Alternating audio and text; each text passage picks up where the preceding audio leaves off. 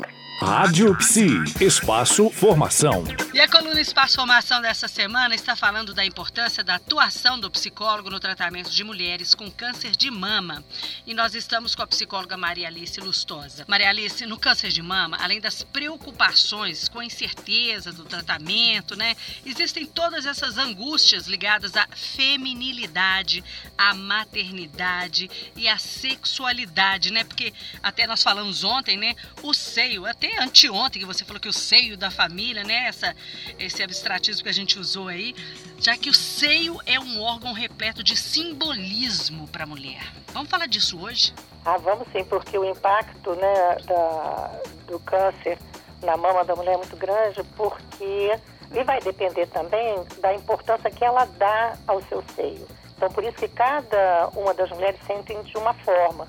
As mulheres mais jovens, inclusive, vão sentir talvez mais até do que uma mulher mais idosa, mas isso não significa que uma mulher idosa não vai sentir muito a mutilação. Sim. É, na nossa cultura a gente sabe que a gente dá muita importância aos seios e a remoção deles ou dele ou a própria injúria no seio afeta muito a sexualidade de uma forma direta. Sim. Muitas mulheres ficam com vergonha de se mostrar, de tirar roupa durante a relação sexual e às vezes até evitam a atividade sexual por vergonha de ter o seio maculado, ou não ter mais o seio, né? Sim.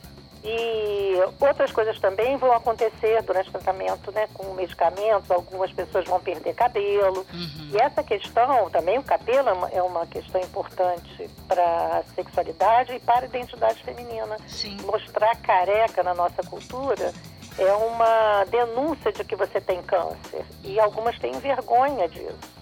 A maternidade também vai ser afetada, o desejo sexual. Muitas perdem o desejo sexual e entendem por quê, mas é por conta de alguns medicamentos no tratamento.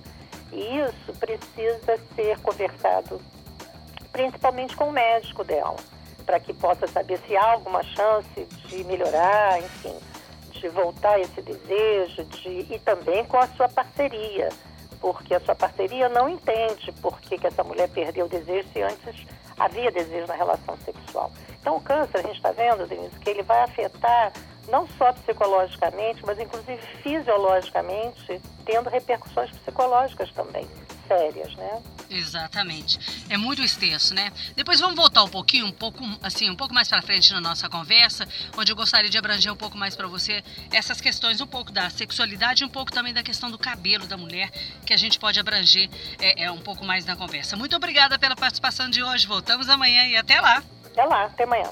Rádio Psi. Conectada em você. Conectada na psicologia.